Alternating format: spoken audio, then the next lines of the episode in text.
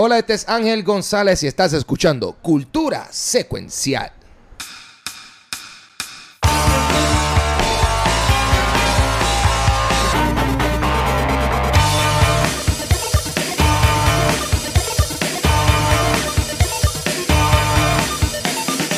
Damas y caballeros, bienvenidos a un nuevo episodio de Cultura Secuencial. We still alive, baby. Yeah. Estamos todavía vivos. Eh, recibiendo noticias eh, buenas, I guess, a nivel local. Eh, buena a nivel tecnológico, PlayStation 5.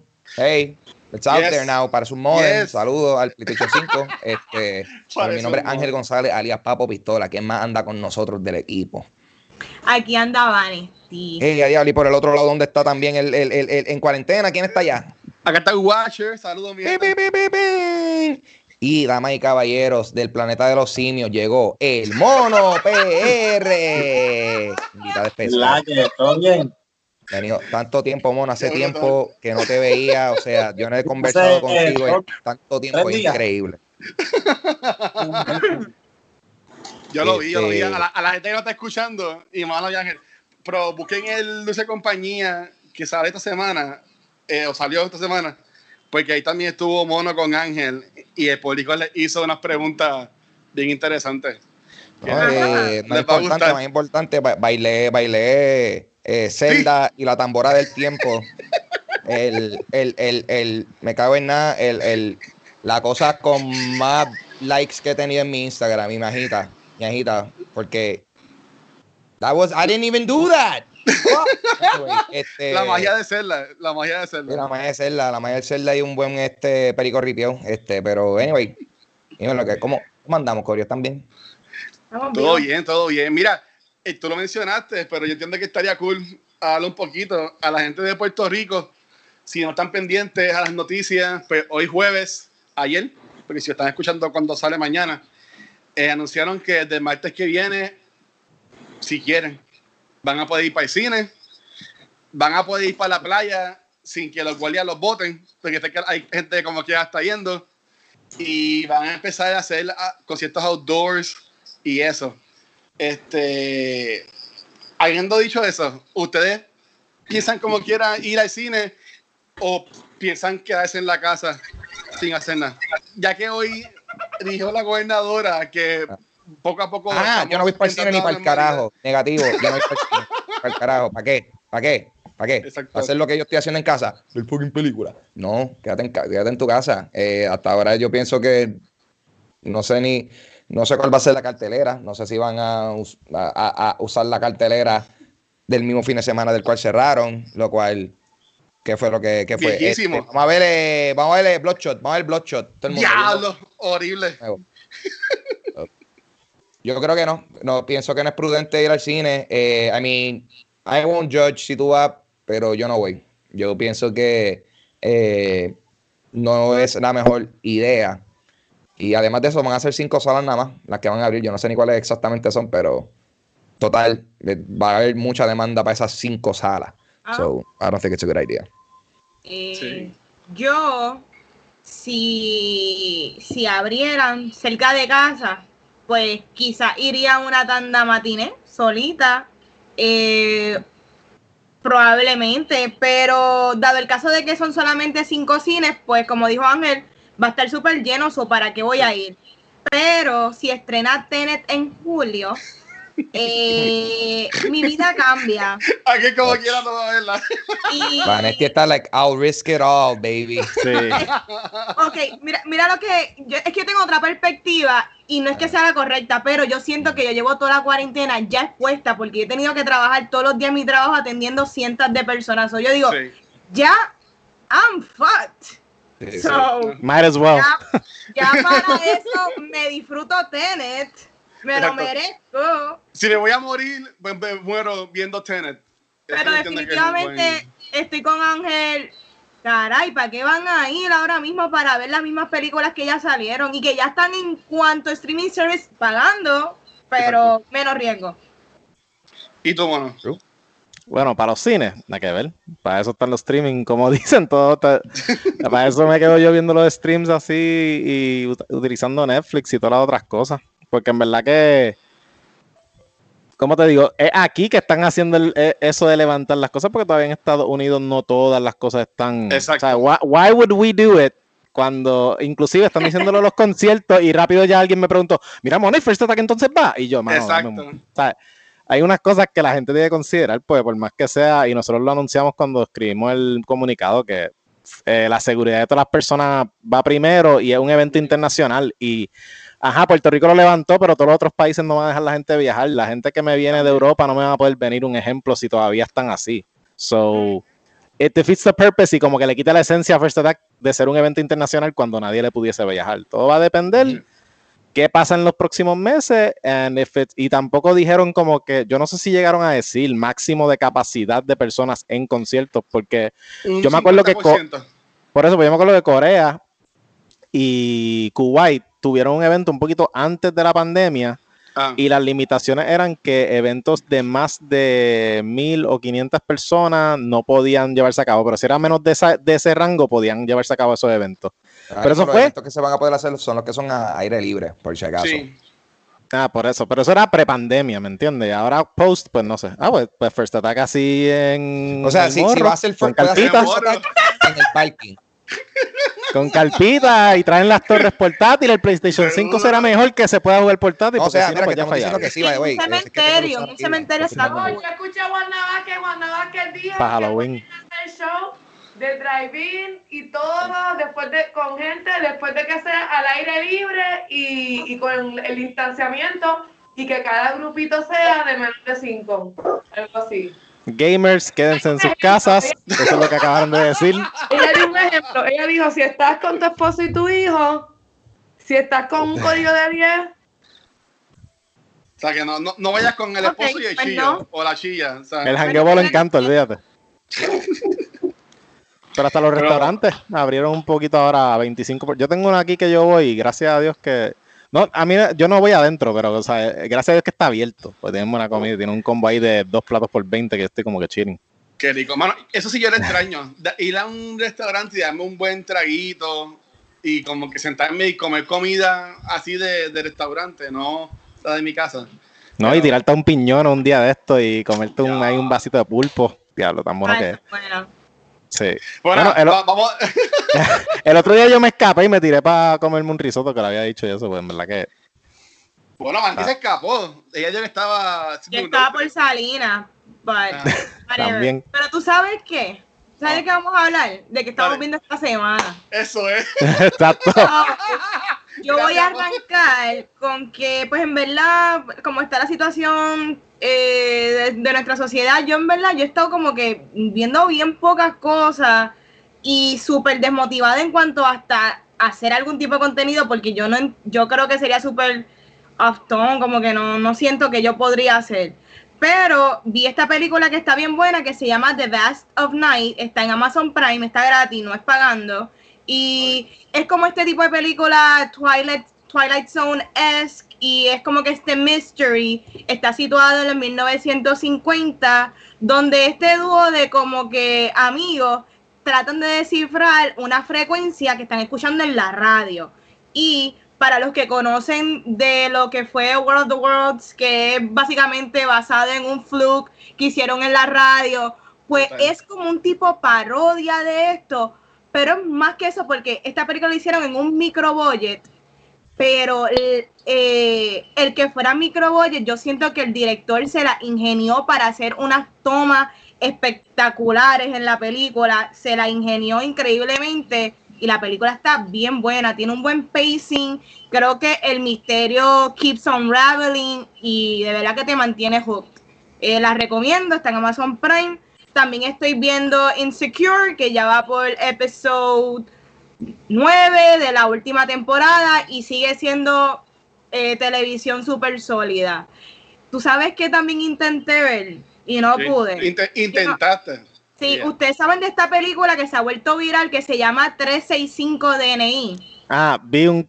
Escuché Me tropecé algo, con un canto de esa película. Es un viaje. Este, Y si tú que- no sabes, créeme que a lo mejor te has tropezado con una escena, con Sí. el actor, Y es esta película que la están vendiendo por Netflix básicamente como si fuera este soft porn o la versión Sí.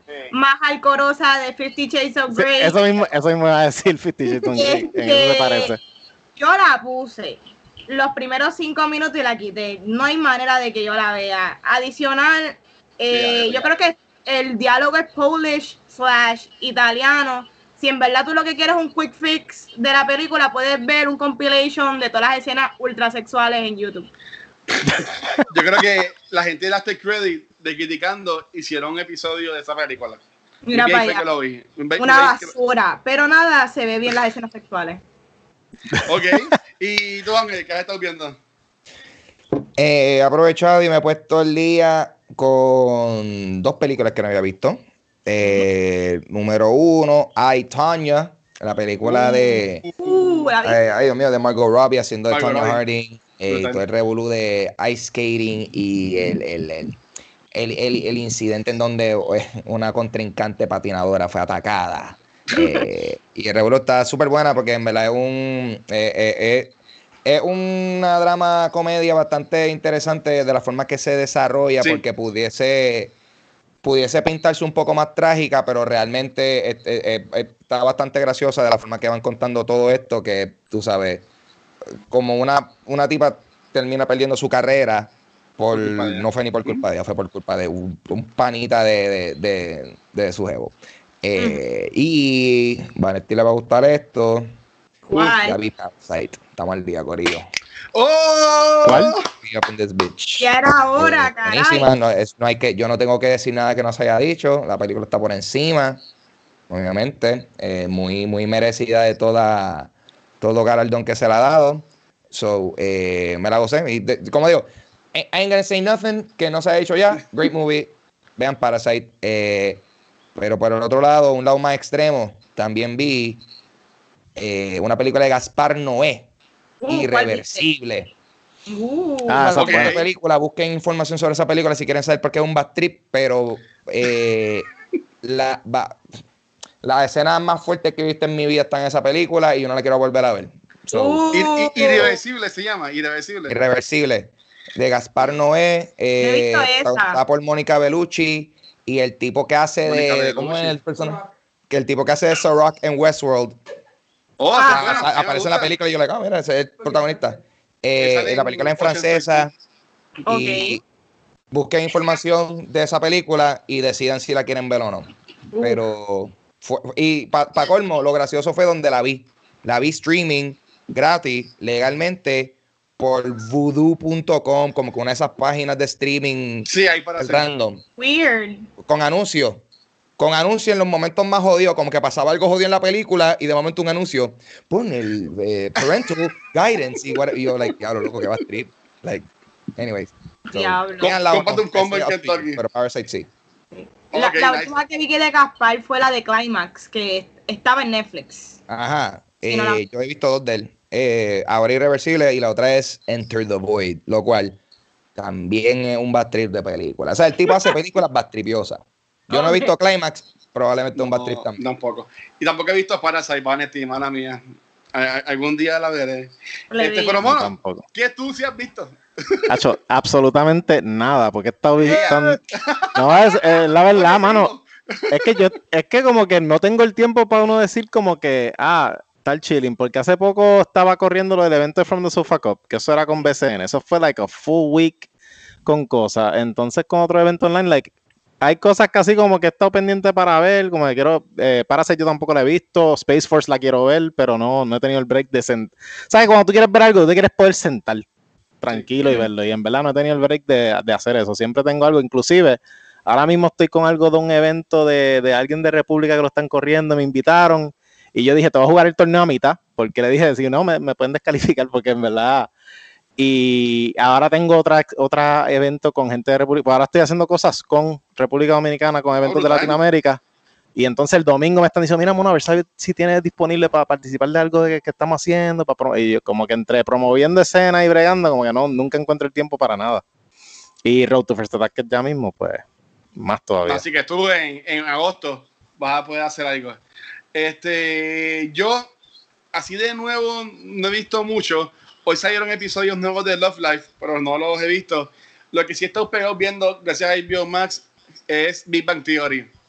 Yo sé que mucha gente ya esto la ha visto, yo estoy bien tarde. Eh, yo había visto un par de episodios, pero así de verla continua y completa no la había visto. Y en verdad que está súper cool. Me gustó un montón. Muy la buena. comedia es bien smart y los chistes son así como que bien enfocados en gente que pues le gusta cosas bien geeks y Star Trek, eh, Dungeons and Dragons. Y en verdad que está súper cool. Me gusta mucho. Lo más que me gusta es que siento que no están. Yo sé que terminan juntos, sé que se casan. Pero a, a- a diferencia de. de. Ay, Dios mío. How I Met Your How I Met Mother y Your Friends, Mother. No, si- siento que no están presionando la relación de Leonard y Penny. Mm. Y eso me gusta. Porque las otras era como que todo Rosie Rachel. Que si este. Ay, Dios mío, se me fue el nombre. Robin y. Y Ted Mosby. y Ted. Wow, Dios mío, perdón. Este, pero, ¿sabes? pero siento que en Bang Theory, por ahora, la segunda temporada, no están como que presionando esa relación. Y ahí pues, me gusta. Está cool. Pero ha sido más o menos lo que he visto. Este, y. No, eso, eso. Muy bien. Sí, pues nada, este, hay par de noticias buenas, así que Ángel, ¿qué hay, qué hay por ahí? Vamos para encima. Oye, noticias gufias eh, relacionadas a. Mencionamos ahorita Space Force. Yeah. Una cosa súper cool que está sucediendo es que Netflix se encuentra en una batalla de trademarks con el gobierno de los Estados Unidos gracias a su serie Space Force. Eh, The Hollywood Reporter confirmó que Netflix ha asegurado los derechos de la marca comercial en varios países como Australia, México y el continente europeo al streaming service eh, eh, comenzar a aplicar para los derechos de comercio desde enero 2020. Aún no se ha confirmado qué sucederá en los Estados Unidos, ya que el Air Force también tiene una aplicación pendiente basada en la intención de uso. Ya se puede encontrar mercancía de la serie de Netflix a la venta en varias localidades. So, eh, Space Force Corillo, para aquellos que no sepan, ¿cómo se llama esto? El Commander in Chief este, puso un- una nueva rama del ejército que se llama Space Force y una serie de Netflix le madrugó el trademark. so, No, eso estuvo súper brutal porque Trump en el 2019 dijo, ah, vamos para el espacio. Y yo pensaba que era un chiste, pero meses después salió que sí un teaser de Netflix con Steven Carell y que la, y la gente de The Office que iba a hacer esta serie. Y en verdad que yo me quedé como que, esto es cierto. Y sí, la serie existe, ya está la final temporada afuera. Y lo que está cool es que ahora mismo ya la serie de Netflix está adelantada a lo que es el Space Force, esta rama del ejército de Estados Unidos, porque en Estados Unidos se enfoca más en cuanto a comercio, lo que son los trademarks, aunque ya el ejército, el Air Force, haya hecho este primer paso para coger el trademark, como ya la serie de Netflix está vendiendo mercancía y está haciendo ganancias con ese nombre, ahí es que va a entrar el revolú. Sí, que lo- yo, ajá. Es que eso de marca, es que eso de intención de uso, porque yo trabajé en cosas de marca. Y es la, la verdad, como que tú la puedes registrar con intención a uso, de que no la estás usando todavía, pero tienes la intención de utilizarla de aquí a tres años, tienes que hacer las cosas. Pero lo del mercado, yo, yo entiendo que también es por que me estuvo raro que fuese un conflicto tan grande, porque cuando tú registras una marca, tú la registras por clases internacionales. Y clases internacionales son los servicios relacionados a la marca. O sea que tú puedes registrar cultura secuencial para contenido de entretenimiento, pero alguien puede hacer otra cultura secuencial, por decir un ejemplo, Sí. con otro tipo de logo, con otro tipo de dinámica y que sea para una máquina de lavar o, o algo así, ¿me entiendes? Que puede y no te conflige con la tuya porque no está entrando en tu mercado o comercio, a menos de que haya un conflicto de marca, que ahí como que eh, conflicto de confusión. Que sea que la misma marca, que eso pasa con las de maquillaje, que son casi idénticas al empaque, pero es para confundir al consumidor, para que compre la, que, la que no es. Que eso es algo que, que sí lo hacen algunas compañías, pero hay que ver, porque entonces significa que el otro Space Force como tal, sí, pues me imagino que los mugs y todas esas cosas, pues no podrían vender mercancía porque ya Netflix está haciéndolo. Supongo que me vi por ese lado. Sí, porque están vendiendo los suits. Entonces, como que la gente puede ver eso. Ah, pues esos son los suits de Space Force. No, son los suits que usan los personajes de la, de la serie. Que Sí, la verdad que yo confusión. encuentro que está súper cool. Está, está interesante eso. Qué estupidez. Anyway, que está, está, está- Está súper estúpido, pero pues el concepto del Space Force de por sí está bastante estúpido, eso hace sentido. Este, mira, supuestamente alegadamente vamos a tener un tercer Joker ya en menos de 10 años. Yeah, eh, let's keep doing the same shit over and over again, Corillo. Este, ya que según Daniel Rickman, un eh, Hollywood insider, Matt Reeves va a introducir un nuevo Joker en su trilogía The Batman. Eh, este nuevo Joker solo será mencionado en la película The Batman, que estrenará el 2021 y aparecerá en la segunda y tercera entrega como uno de los varios villanos que tendrán estas películas. Hasta el momento, el elenco de The Batman cuenta con la participación de Zoe Kravitz, Paul Dano, Andy Serkis, Jeffrey Wright, Colin Farrell y, por supuesto, Robert Pattinson. Ay, María. Este, Vanetti, ¿qué tú piensas de esto? queremos, queremos ver más Joker en películas de Batman. Bueno. La cara. Este, ¿Qué voy a decir? Yo creo que es innecesario que tenga que estar en esta trilogía de Batman. Porque acabamos de ver a Joaquín Phoenix que ganó el Oscar y fue, lo hizo muy bien. Y yo creo que puede haber una trilogía completa de Batman sin Joker. ujú. La, la pregunta es, ¿puede haber una trilogía de Joker sin Batman? Esa es la pregunta. Ah, So, no sé, de verdad, yo no sé cuál es el empeño de, de que Matt Reeves tenga que introducir al Joker dentro de, de esta movie. Como dice Ángel, dicho eso, yo tengo my, my casting, yo estoy votando porque sea Bill Skarsgård, el que hizo de Pennywise en It. Yo creo que si van a escoger a alguien, ni modo, y que esté más o menos con la edad de Robert Pattinson. Porque vamos a hablar claro, y yo tengo un issue bien grande. Todo el mundo, cada vez que vamos a hablar de Joker, todo el mundo, Willem Dafoe. Ok, Willem Dafoe es tremendo actor. Está viejo. Sí, sí. Él no puede ser el Joker de freaking Robert Pattinson. No tiene sentido porque para eso escogen a Joaquin Phoenix, que relativamente, aunque tenga 50 años, es más joven que Willem Dafoe. Ok. So, por favor, Sí. no va a ser Willem Dafoe. You're being ageist. Yo creo que No. tú eres Ageist. Ay, Dios mío.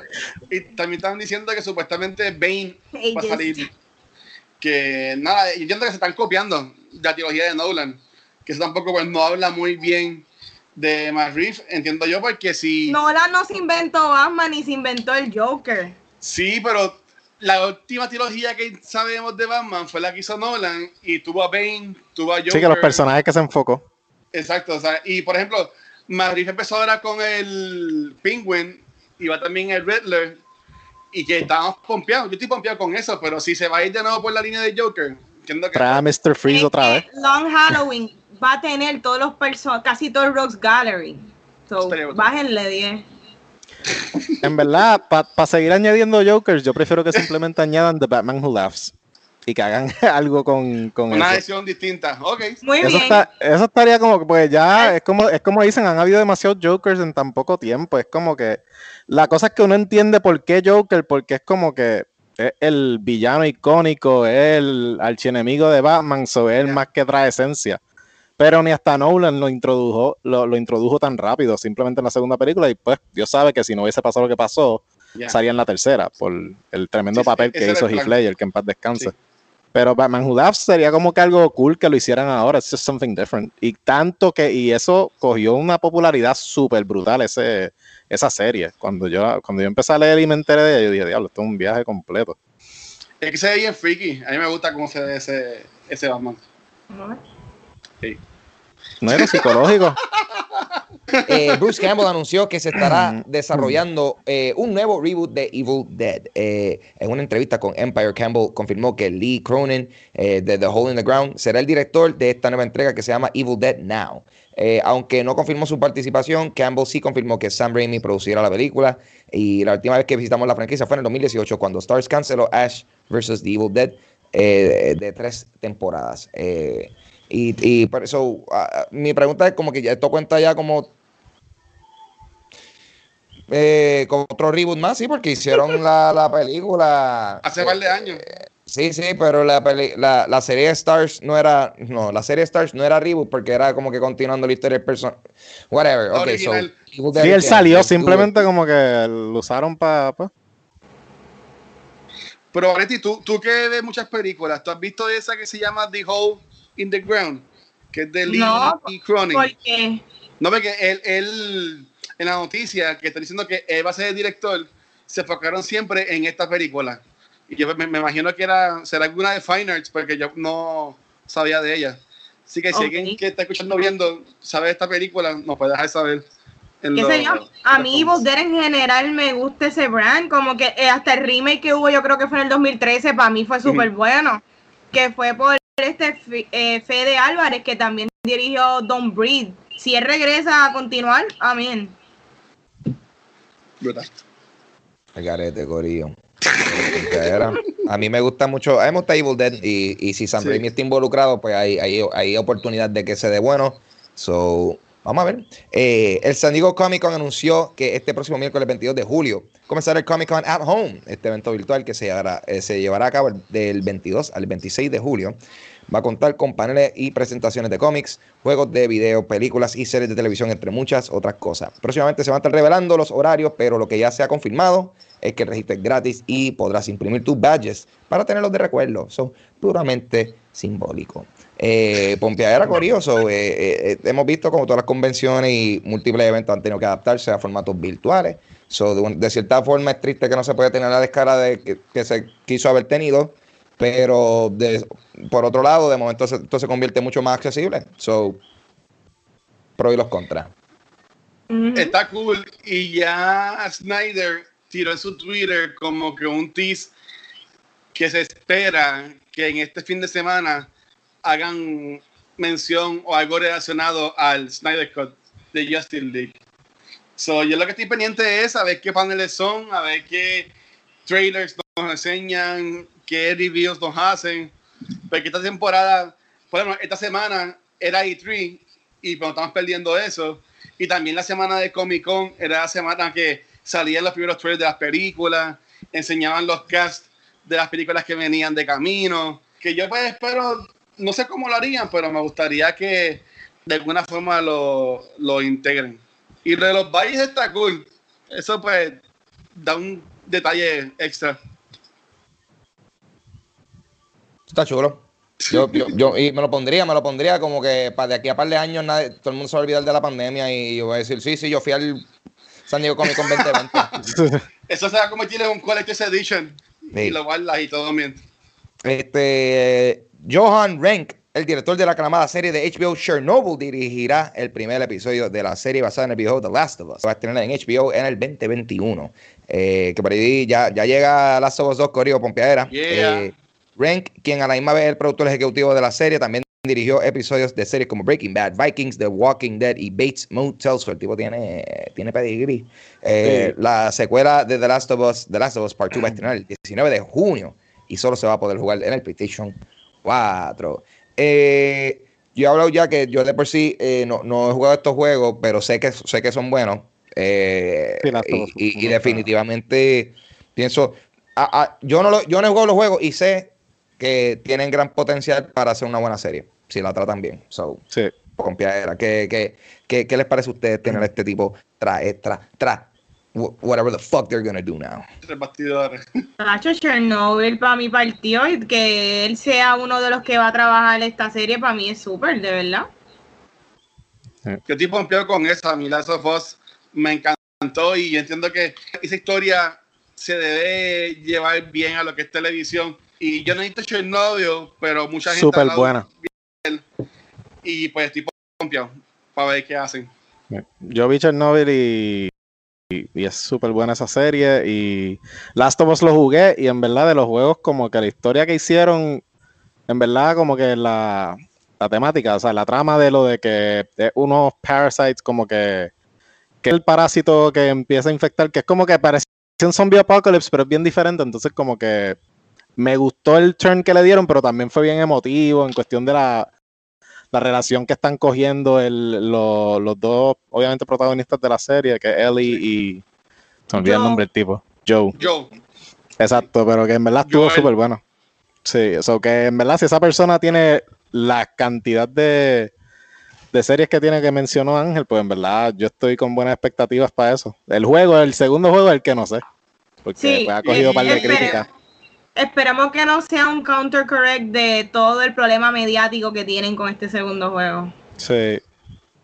Pero es que tú, ¿qué te has visto, mono? Porque me vi, te has visto algo ya más. Hay, algunas, hay algunos artículos que en verdad no tienen nada que ver porque en verdad se nota que son gente que are just not good with change. Porque hay gente que están con lo de el Eli en cuestión de lo de inclusión.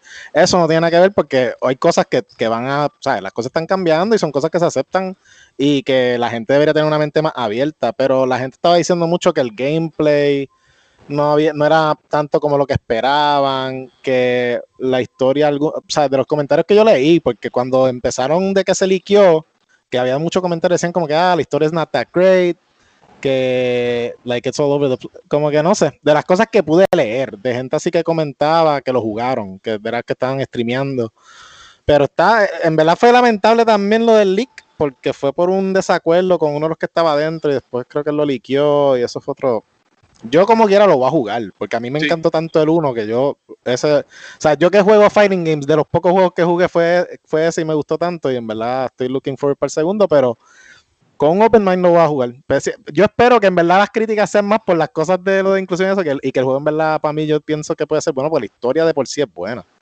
La cosa es que no sé por dónde se van en el segundo. El director del juego salió esta semana diciendo de que el final del juego no es lo que uno ve en el leak. Maybe está diciendo eso como que para moverle el mensaje y la gente Para remediar. que le dé la oportunidad. Pero en verdad que no. Yo estoy pompeado. Estoy pompeado. Sí, yo estoy igual. Vamos Yo- con Pues eso, caballero. Dímelo, Mainstein. Bueno, a- a- a- Dímelo, a- Luis. dímelo, voy a decir. Nada, este, Mm. ya Mono, eh, Mono ha salido, nosotros hemos tenido no muchas personas que han salido en muchos episodios de cultura. Entiendo que esta es la vez número 4 o 5 que sale un episodio de nosotros, así que Mono, welcome back, gracias por Mm. estar acá con Te estoy nosotros. esperando mi badge ahí de... Hay que hacerte una placa. Este, Sí. Pero estamos acá, como pueden ver en la imagen del episodio, eh, enfocándonos en lo que es el evento que empieza la semana que viene. Es una versión online de First Attack. Así que, Sí. bueno, si nos puedes hablar un poco de esto. Yo tengo un par de preguntas, pero a nuestra poca audiencia, la gente que nos ve en Facebook, YouTube, que no Sí, para que saben lo que es First Attack y ahora Ah, este cambio que va a tener en online para que nos dé información. Bueno, el evento se llama Road to First Attack Online Edition. Road to First Attack es algo que nosotros hicimos el año pasado, que eran eventos mensuales que se hacían como una manera para mantener las comunidades activas encaminando al evento, como que get the hype, como que crear el hype train para que siguiera. Entonces, pues con lo de la pandemia, con la noticia de que pues First Attack es not, como que no se sabe todavía dónde va a estar First Attack 2020, y muchos eventos y circuitos cancelando su evento. los circuitos se cancelaron todos, como que todo circuito online, Capcom Pro Tour, todo circuito de Capcom Pro Tour, Bandai Namco sacó todos los circuitos. Todo eso está en hold hasta 2021. Son muchos eventos también. Y, pero lo, lo bueno de los videojuegos, que es cosas que yo he visto, que también inspiró la idea de hacerlo, es que NBA 2K, aquí hicimos el evento de From the Sofa Cup, pero ya NBA 2K había hecho algo en ESPN con los All Stars que tenían a Kevin Sí. Durant y otra gente jugando. NASCAR hizo lo de iRacing con Fox, que literalmente lo que hicieron fue cogieron pilotos profesionales de NASCAR, los pusieron con gamers para coacharlos, les compraron la super maquinota esta de simulador de carro y lo están haciendo. Fórmula 1, los domingos lo puedes ver en Twitch, están lo mismo. Cogieron los profesionales, los metieron con gamers y hacen como unos exhibi- exhibition races entre esos. So, gaming se ha convertido en la alternativa para mantener no solamente el gaming, el gaming se, queda activo, pero el hecho de que le dio una puerta al deporte tradicional para todavía ser relevante en un momento donde no hay cosas físicas, en verdad it's a good thing to see, porque le está abriendo la brecha a lo que es gaming as a whole. Y nosotros con eso pues decidimos pues lo mismo, eh, algo que promueve el distanciamiento social, promueve que la gente esté en su casa y todo. Y es online, like it's a good experience, juegas con varias personas, puedes jugar con personas que no son de Puerto Rico, como que ahora mismo hay gente inscrita de República Dominicana, de Panamá, de Estados Unidos, de Puerto. Rico, entonces, y los roads son una cosa mensual, so en julio va a haber otro. Entonces las categorías se alternan porque este, eh, para este la gente estaba por, querían Fortnite, querían Apex Legends, y entonces, we can only do so many tournaments in one week, en verdad. Exacto. Y, y le estamos haciendo esto y ganó Valorant, que Valorant salió hace poco. Tú sabes, salió la semana pasada, yo creo. Entonces, pues se hizo un poll y todo porque todavía ni los servidores, la gente estaba decidida porque estaban jugando en NA y después salió LAN. Punto es que ya, ya se cuadró esa parte del poll y todo, pero que, que nada, el evento va a tener varias categorías. Va a tener muchas de las que siempre hemos corrido en First Attack, que son las de Fighting Games, incluyendo algunas nuevas que salieron, como el juego de Power Rangers que salió. Este, también vamos a tener League of Legends Online y Valorant. Y ahora mismo League of Legends yo creo que ya está entre, porque eran mínimo nada más de, de, equipos que podían participar y Valorant está ley de nada como a dos equipos para llenar el cap. So, para mí, el, el feedback y el, el, recibimiento que ha cogido el evento ha sido bueno y yo entiendo que de aquí a los próximos pues va a subir más porque es el primero que se da. No, yo vi a Ángel streameando lo de Valorant y se ve súper cool el juego. A mí no me gustan mucho los shooters, pero se veía chévere. Bueno, lo que yo vi de Ángel jugando. Sí, es una mezcla. Mucho, me gusta mucho. Eh, es, bastante. Eh, lo que pasa es que ya, las personas que han estado pendientes de este juego ya saben la comparativa clásica que han dicho. Esto es CSGO con Overwatch. Y más bien en términos de Overwatch, la, como que la estética y la función de que hay. Cada persona tiene sus habilidades específicas, pero a fin de cuentas, las mecánicas de juego son más como Counter-Strike, eh, Global Offensive, abreviado como CSGO. Eh, en términos del el disparo, o sea, requiere una precisión de pinga. O sea, esto no es. Uh, this, ain't an easy game. esto no es un headshot de Halo 2 que tú le dabas acá y era un headshot. Sí, sí, no, porque estamos hablando de que de momento tú tienes que determinar si moverte o quedarte quieto por ese microsegundo adicional para tratar de ah, apuntarle a la chora y a veces fallar.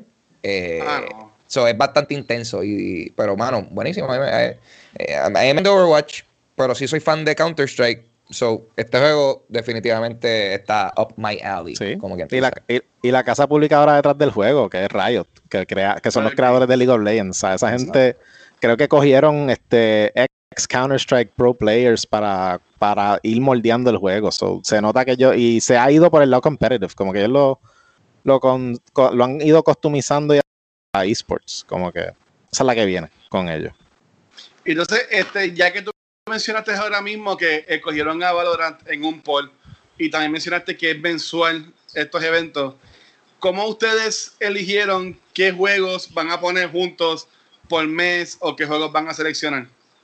Bueno, en verdad nosotros lo que estamos haciendo es tratando de darle cupo a cada juego. Ahora mismo Valorant se le dio porque en verdad tenía mucho hype e inclusive antes, desde que se dijo que iba a haber un Road to First Attack, esto mucho antes, yo creo que el beta estaba empezando a salir. Ya la gente estaba preguntando en los comments, ¿Valorant lo van a poner? Y yo, mano, el juego ni ha salido. Yo ni sé si lo vamos a tener para cuando salga la fecha del evento.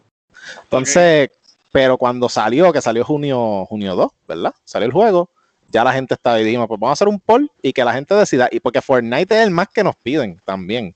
Y a mí me sorprendió tanto que Valorant le ganó a Fortnite cuando fue el poll. Y yo me quedé como que... Oh. O sea, no me esperaba eso. Entonces, pero la razón, la manera que se alterna es de. Eh, ahora mismo se, están corriendo muchos juegos. Los, algunos se van a alternar, como que League of Legends a lo mejor en el próximo no se dé para darle un espacio a otro juego. Eh, estamos pensando como que darle espacio a otros de carta. Otra cosa es extender la cantidad de días, porque es un one week event, pero con el potencial que uno puede hacerlo online, se pueden extender y configurar la manera. La cosa es que nosotros lo estamos haciendo algo que sea viable para cualquier persona competir dentro de la cuarentena, porque si entendemos que trabaja. Aún durante este tiempo. Entonces nosotros acomodamos para que todos acomodamos que todos los juegos fuesen after six. tú, tienes, los torneos van a ser, exacto, los torneos van a ser tres juegos por día, sea, empezando el lunes, porque esa es la cosa que también es algo que, la, que hubo mucha confusión y en el y le he tenido que estar explicando mucho, y es que el evento empieza el 15, pero no todos los juegos empiezan el 15. Están divididos por día, y ese itinerario lo estaremos subiendo mañana, que es como que estos son lunes de, 6 a 10, martes 6 a 10 son estos tres, y sigue, esos tres. Y el domingo son finales, que es los juegos más llamativos, pues son los que van a tener como con las finales y van a tener stream. Y estamos, inclusive todos los juegos tienen stream. Nosotros coordinamos con como siete streamers porque también darle como que promo a la gente que hace stream local de otro juego y tú vas a poder accesar todos los streams eh, durante el tiempo que está corriendo el evento. Sí, eso yo lo escuché en el podcast de Ángel, el domingo cuando estaban hablando. Sí que, por ejemplo, eh, un streamer en su canal de tu única forma de ver la final de un evento va a ser en el canal de Twitch de ese, de ese streamer. Y ustedes La cosa van a es que lo- anunciar quiénes son.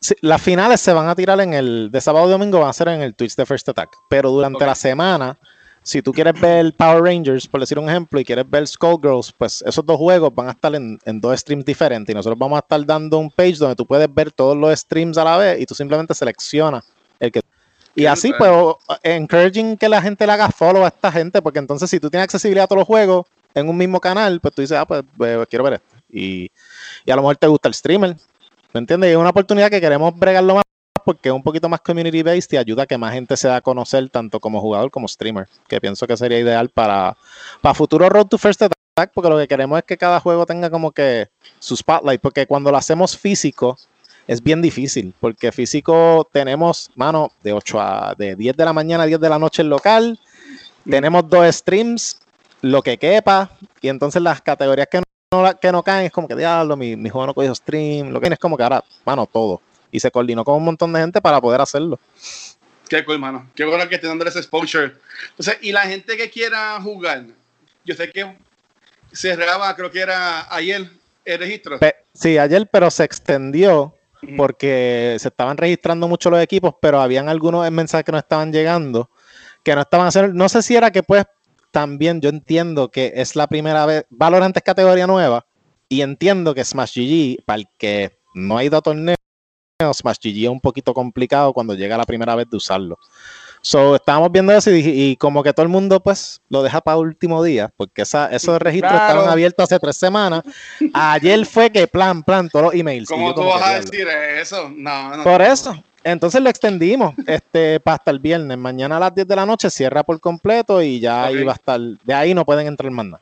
So, y le dimos break porque ahí contestamos varios de los emails. Pues mira, intenta hacer el registro de esta manera y toda esta cosa. Y pues ya que vimos gente que todavía a los, a, la- a los 20, 15 minutos del evento estaban enviando emails porque no podían, dijimos, mira, lo vamos a extender hasta el viernes, no te preocupes. eh, cualquier otra asistencia que te podamos proveer, nos avisan, nos envía un email y te dejamos y te ayudamos en eso.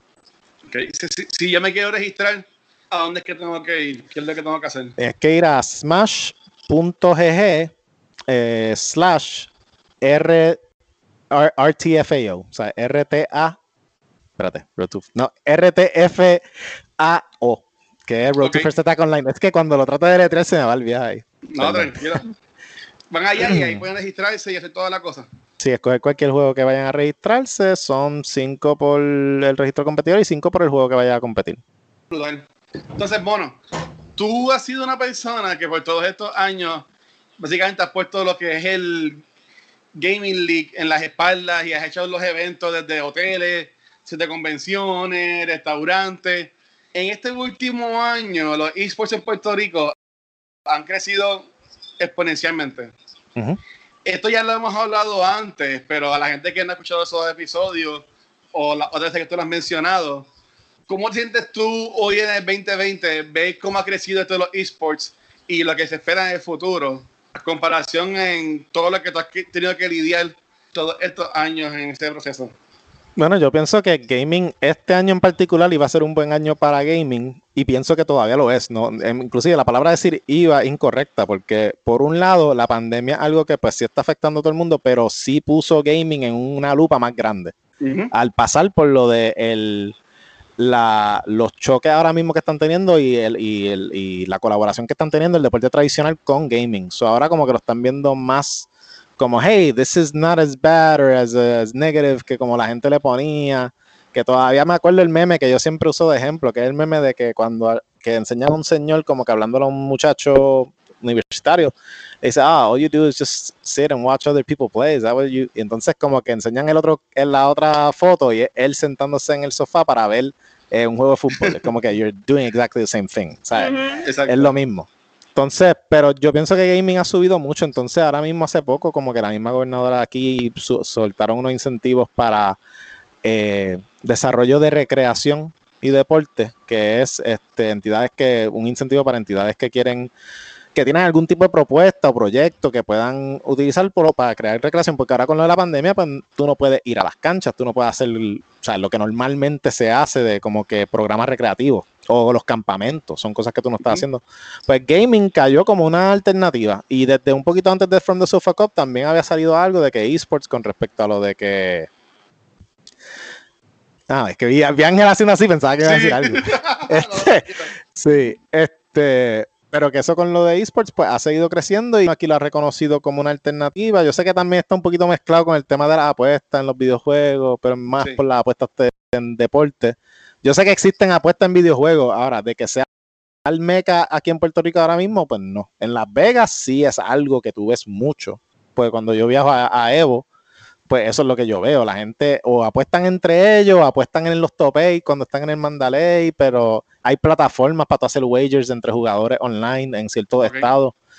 Aquí en Puerto Rico eso igual puede pasar, pero Oye, ahora mismo este, Mo- Mono, mala mía que te interrumpe, es que tengo una gran curiosidad porque tú como persona que tú has... Esto es una pregunta que yo no te he hecho yo creo que todavía, pero tú como persona que hace eventos de gaming, esports, etcétera, etcétera.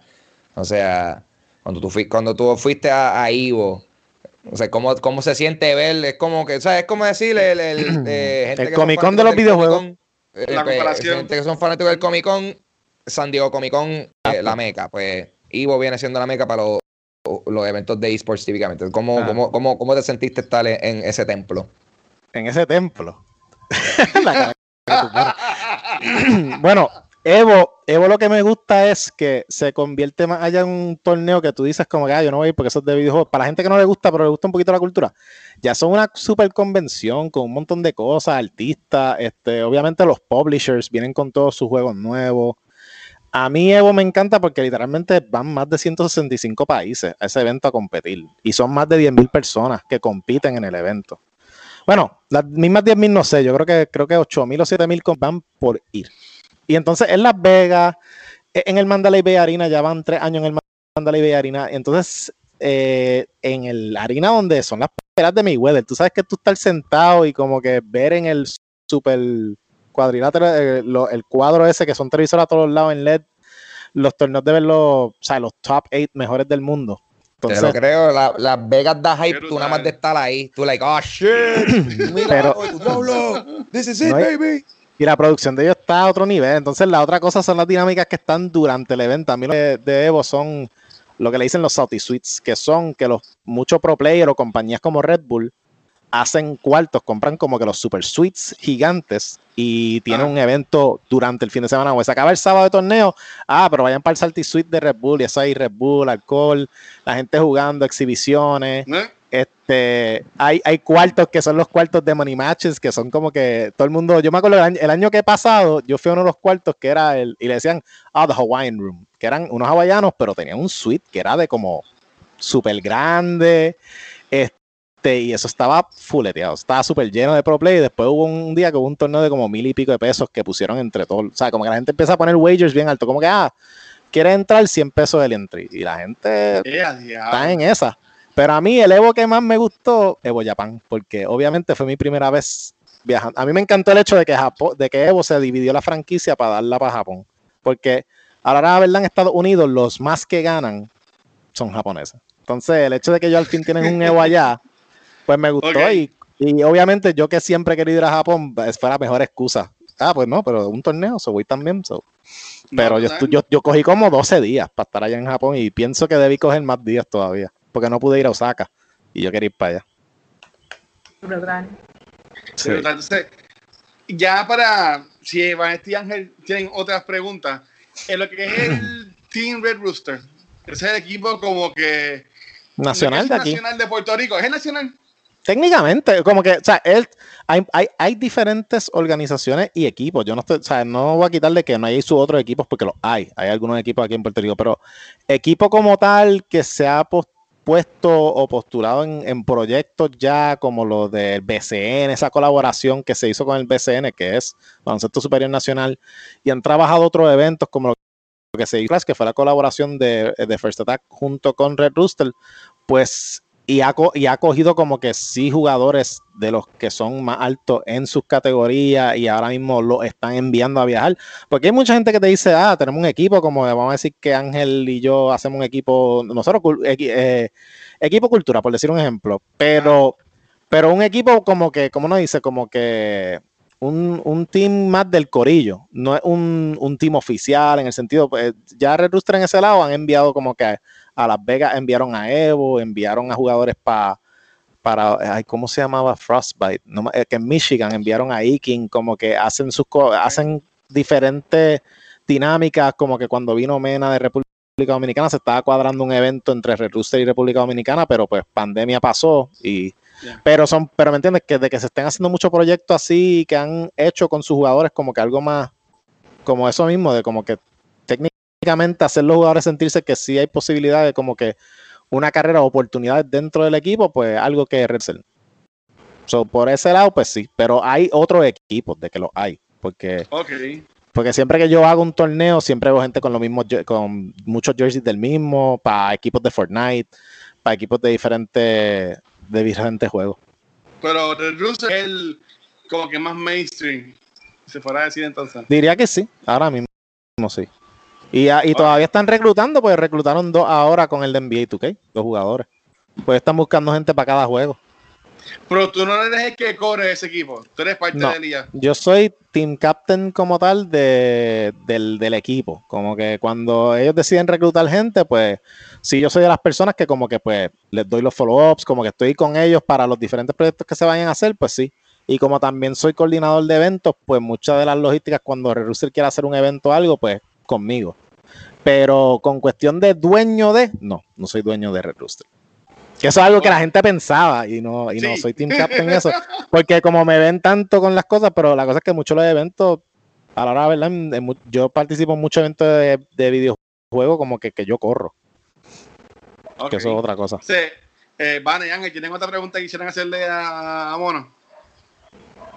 ¿Qué, qué es lo que buscan? eh, eh, ¿Qué calidades buscan los candidatos para el equipo de Team Red Rooster? O sea, ¿qué, qué tiene que ser? ¿Alguien que lleva eh, siete años de experiencia eh, en, este, en Dota? Eh, ¿Qué es la que hay? No, no, en verdad lo que están buscando es eh, de lo último que pues habían dicho cuando se hizo una promoción de We Want You, que era para que la gente solicitara y enviara Ujú. información. Eh, obviamente, pues, si eres alguien que has competido en torneos, porque mucha esta gente tiene unos ranks altos, pero no han competido en torneos, y hay gente que sí han competido en muchos torneos, y se le pide, pues, este, esos stats, eh, se les pide también si son content creators, porque también Red Rooster eh, está buscando gente que hacen streams de, o sea, que son contenido. O sea, no solamente porque Red Rooster se ha reconocido que it's not all about esports, porque también hay mucha gente que juega más a un nivel casual y el interés es más contenido y tienen un buen following también y promueven mucho con cuestión de lo que son los videojuegos. Y eso es algo que ellos se dieron cuenta y, y a principios de mayo creo que fue o, o abril fue que salió lo de la esto y la solicitud decía inclusive que si no es esports, pues mira, si eres content creator, cuáles son las plataformas que tú utilizas, qué tipo de contenido haces, tienes broadcast o video. Si eres un comentarista, también se le dio la oportunidad también ahí. Este, danos un commentator real. Eso no es algo que tú ves muy a menudo acá, pero en Estados Unidos y otros países sí yo lo veo, como que los comentaristas, cuando yo hago First Attack, a mí me llegan las solicitudes, como que mira, que yo quiero comentar en First Attack, this is my commentator real, y una super presentación. Ahí está Nation. Nation es el duro en eso. Ah, Nation no necesita un commentator real aquí. Él es como él es maestro de ceremonia oficial. Pero, pero sí algo que yo he visto, que a mí me envían como que de Nueva York, que este, una vez de, de Europa me enviaron una de esto, mira, que pero- Wow. Como que, y es un video así como que de muchos momentos donde ellos han comentado. Y está cool. Pero me gustaría que acá lo hicieran, porque obviamente es como yo digo, esports no es solamente jugar, hay demasiadas otras posiciones y plataformas donde tú pudieses eh, obtener ingresos por medio de, están los comentaristas, están los talent agencies dentro de esports, están los market, o sea, ahora mismo marketing agencies que tú ves para marcas tradicionales para diferentes eventos, también ahora están los marketing agencies únicamente dedicados en esports, están los abogados únicamente dedicados en los contratos de esports y propiedad intelectual para cuestiones de marca. Este, hay, hay, demasiadas posiciones. Si tú buscas Twitch eh, Job Positions o algo así, tú vas a ver un montón de posiciones que no tienen que ver necesariamente con el competir. Es más con cuestión de contenido, promoción, mercadeo, todo. Todo lo que tú ves en diferentes deportes ya.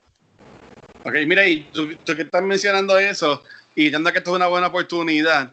eh, la gente de Yo Soy un Gamer crearon el Yo Soy un Gamer Academy, que van a estar enseñando, van a dar, que son tres semanas. Y si tú eres una persona que juega mucho y quieres saber cómo streamear, cómo monetizar ese contenido, En verdad que vea la página de Ciudad Gamer, ellos tienen un video informativo sobre las clases, van a tener a Diana Monster, van a tener que ganar el campeonato de 2K, que es Sí, Valera. puertorriqueño. Yo mal Sí.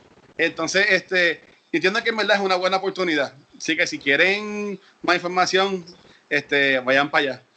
Por lo menos, en mi parte, yo quiero darte las gracias porque yo como fanático, por ejemplo, ya van dos años que vamos como que con cultura al evento. Sí. Y comparado con el primer año que fuimos, al año pasado, que fue como que tan grande el First Attack, y tú veías en todos lados los eventos y los booths, y en verdad que Cuatro tarimas. Sí, y cuando fuimos, por ejemplo, en I Will Take Clash, que entiendo que fue en enero o febrero, no me acuerdo bien, Sí, sí. y ver el primer salón que estaba el ring, está súper cool. Pero cuando yo entré al segundo salón, ahí no cabía una alma. Sí, el de los torneos. O sea, eso estaba tan packed y todavía hay gente queriendo entrar. Que en verdad que yo digo que, y esta es mi opinión, la gente puede estar de acuerdo o no, pero si necesitan personas que tengan esa visión y tengan que estar empujándola, empujándola, empujándola. Y qué bueno que pudiste ver los frutos, mano. Y en verdad que siga creciendo y que siga, sigas por ahí, mano. No, en verdad que se, agra- se cool. Sí, porque el camino ha sido largo bastante porque esports no vino a coger, como uno dice, su tracción hasta como 2016. Por ahí, ahora esports es otra cosa aparte. Como que eso ha venido bien y ese evento del año pasado, a mí, yo cuando vi cómo estaba, cuando yo salí en una que vi la fila, que es cuando antes de abril, yo decía, Dios mío, todo esto. Pues, ¿sabes? El miedo más grande de un evento es antes de que empiece. Ya después de que corre, Sí. tú estás ahí, ya cuando vas para el segundo día, tú estás como que, ah, esto es Sí, final. esto el más- segundo día corre casi en automático. Sí. Ya tú estás con, mira, ya, ya esto no fue un papel. Si el primer día sobrevivimos, this we good. Pero, pero montaje, hacho, montaje. Eso sí que es el más. Bueno, si te doy un cuento, a mí con montaje me pasó un, un, un hiccup. Que no fue esto, fue mala suerte. Simplemente que los que iban a traer el montaje de las tarimas. Por eso es que yo digo las cuatro tarimas. Y lo digo un poquito como que diablo, cuatro tarimas. Porque ese camión, cuando van a traer las cosas, se les queda el camión. A las 7 de la mañana o algo así. Yo estaba como. I was losing my shit cuando eso pasó. y, y llegaron y, y yo estaba con ese miedo porque teníamos un día para montar todas esas tarimas. Que Wow. generalmente uno hace dos días de montaje, Sí. cosas así, pero nosotros no pudimos lograr conseguir para dos días y, y en un día se tenía que hacer todo. No, se puede. Siempre, siempre y cuando empecemos como a las 8 de la mañana o 7 estamos bien. Y de momento pasa eso y yo, this ain't happening. ¿Sabes? Ya Hay estoy panicking. Hay que darle más break, hay que darle más Sí, para montar las Pero, pero sí, I mean, en verdad el evento quedó súper bien. Lo más que me gusta es cuando los internacionales como que comentan del evento, como que siempre lo más que me gusta es cuando los puedo escribir como que, bueno, algo de Puerto Rico que me encanta es que everybody's so welcoming, como que es bien contagioso la emoción y el entusiasmo de las personas.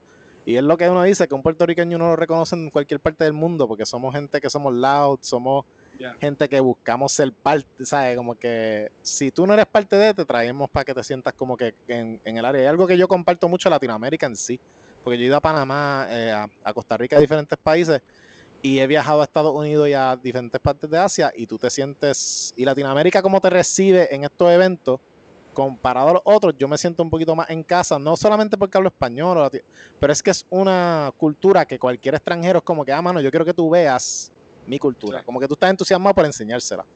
Cuando yo voy a Estados Unidos, es- no es tanto así, ¿me entiendes? Como que, pues, mano, thanks for coming y qué sé yo qué, pero si vas a estar por ahí, pues, no son gente como, ah, no, tú has probado tal cosa de nuestro país. No, ah, pues, vamos a. O sea, ese, eso es algo que a mí me encanta de aquí y nunca lo voy a querer. I'll never take that for granted. Ni aquí ni en Latinoamérica en general. Porque eh, para mí es lo más que me gusta de acá. Awesome, mano. Mono, ¿hay como que quieras pautar de lo que es eh, Road to Online Edition o del evento en sí, First Attack, que podemos esperar en un futuro? Aprovecha ahora, mete mano. Bueno, Road to First Attack, lo único que le voy a decir a cualquier persona que esté viendo este episodio, no se registren 20 minutos antes del evento, el viernes. Por favor, regístrese mucho antes, porque si tienen issues registrándose, siempre es un revolú. Este, nada, que estén pendientes la- a las redes, porque obviamente ya cuando cierren registro ahí es donde más pendientes tienen que estar a la información que estamos poniendo, ya que todo online, la gente tiene que estar más pendiente. First Attack en sí, hemos estado debatiendo obviamente el concepto del online porque esa es la idea con este. Pero ya dijimos que en julio vamos a anunciar detalles de First Attack. En el segundo Road to First Attack se van a anunciar los detalles de First Attack 2020. De aquí a Ok. julio. So que la gente que estén pendiente, porque a mí me lo siguen preguntando por Twitter, hey, what- what's going to happen with First Attack? Así que, y pues no sé. So, esos detalles no los puedo dar todavía. So, we're going to wait until July. Y en el segundo road, pues lo vamos a estar anunciando. Ok, awesome, brutal. Este, vamos a cortarlo acá, porque algo que vamos a estar haciendo ahora, eh, vamos a tener un mini after show de como de 5 o 10 minutos, que es solamente para nuestros Patreons. Así que si quieres saber de lo que vamos a hablar, pues jala para patreon.com slash cultura secuencial. Así que, mono y muchachos, ¿dónde los pueden conseguir entonces? Bueno, primero, Zumba. Ah, Mono, mono. bueno, a mí me puede- es, que, es que no sabía cómo iba a correr No, la ahí. Este, pues a mí me pueden conseguir por eh, Twitter, at monopr, o en Instagram, rmonopr. Pero me la uso mayormente Twitter, so follow me at Twitter. O Twitch, que también es monopr. Este, Brutal. y sí, las páginas de nosotros, que es First Attack Puerto Rico, que es la más importante para que estén pendientes para todas las cosas. Team Red Rooster, que es el equipo en el cual, o sea, yo soy Team Captain y parte del equipo. Y Electronic Sports Puerto Rico, que es la otra página que también nosotros manejamos. Ok, muy bien. Y muchachos, A mí me consiguen en Instagram, Twitter y Twitch como Papo Pistola pendiente que todos los domingos estamos haciendo Dulce Compañía en vivo. El domingo pasado estuvo Mono, hablamos un rato, vacilé con la máquina toda de autotune, él me enseñó un juego de un juego de pelea de My Little Pony. Eh, good stuff. So, estamos todos los domingos haciendo Dulce Compañía, horario oficial 8 pm, los domingos. Así se va a 8 llamar tu equipo, ¿verdad? Eh, eh, estamos practicando, estamos practicando. estamos practicando para Valorant. Eh, yo y otro corillito de creadores de contenido. Mo- O sea, Mono, Mono, Mono es el Nick Fury de, de, de de los influencers. Reuniendo a los Avengers. Ve, cabrón, Mo- Mo- Mono, Mono se me aparece, se me apareció el otro día en casa con un, en la oscuridad con un iPad diciéndome, mira, cabrón, Con el folder. un equipo de Valorant. Y yo, loco, ¿qué tú haces en mi casa? How do you know where I live? Cansado socialmente. Pero nada, pompear, pendiente a eso. Eh, Papo Pistola, ahí me consiguen, Corio. Yes. Ahí me consiguen Instagram y Facebook como Vanesti. Muy bien, muy bien. Ahí me pueden conseguir en cualquier red social como El Watcher. Y queremos darle las gracias, como siempre, a todos nuestros Patreons. Silma, Shirley, Crisia, Shizo, Joel, Luis, Jorge, Elliot, Abraham, Michael, Alberto, Alex y Antonio. Gracias por ser tan awesome con nosotros. Si quieres ser tan awesome como ellos y poder ver nuestro after show, ve a Cultura Ah, no, estoy mal ahí. Ve a patreon.com slash cultura secuencial para que puedas convertirte en nuestro Patreon y poder ser parte del after show y ver otros detalles que hay para ustedes. Si no, no te preocupes, estamos bien. Puedes ir a culturasecuencial.com, ahí puedes encontrar todos los podcasts, también puedes encontrar todos los episodios en formato de video. Y algo bien cool que tenemos en la área de los blogs, que tenemos ya como a 5 o 6 personas que están poniendo blogs, eh, bueno, no diariamente, básicamente un par de veces a la semana, que están quedando súper cool. Así que ya saben, todo el contenido lo pueden conseguir en culturasecuencial.com. Hell yeah. Bueno, Corio, eso ha sido Cultura Secuencial esta semana. Gracias a Mono por ser nuestro invitado en la semana de hoy. Nos vemos en el próximo episodio. Peace out. Yeah, gracias.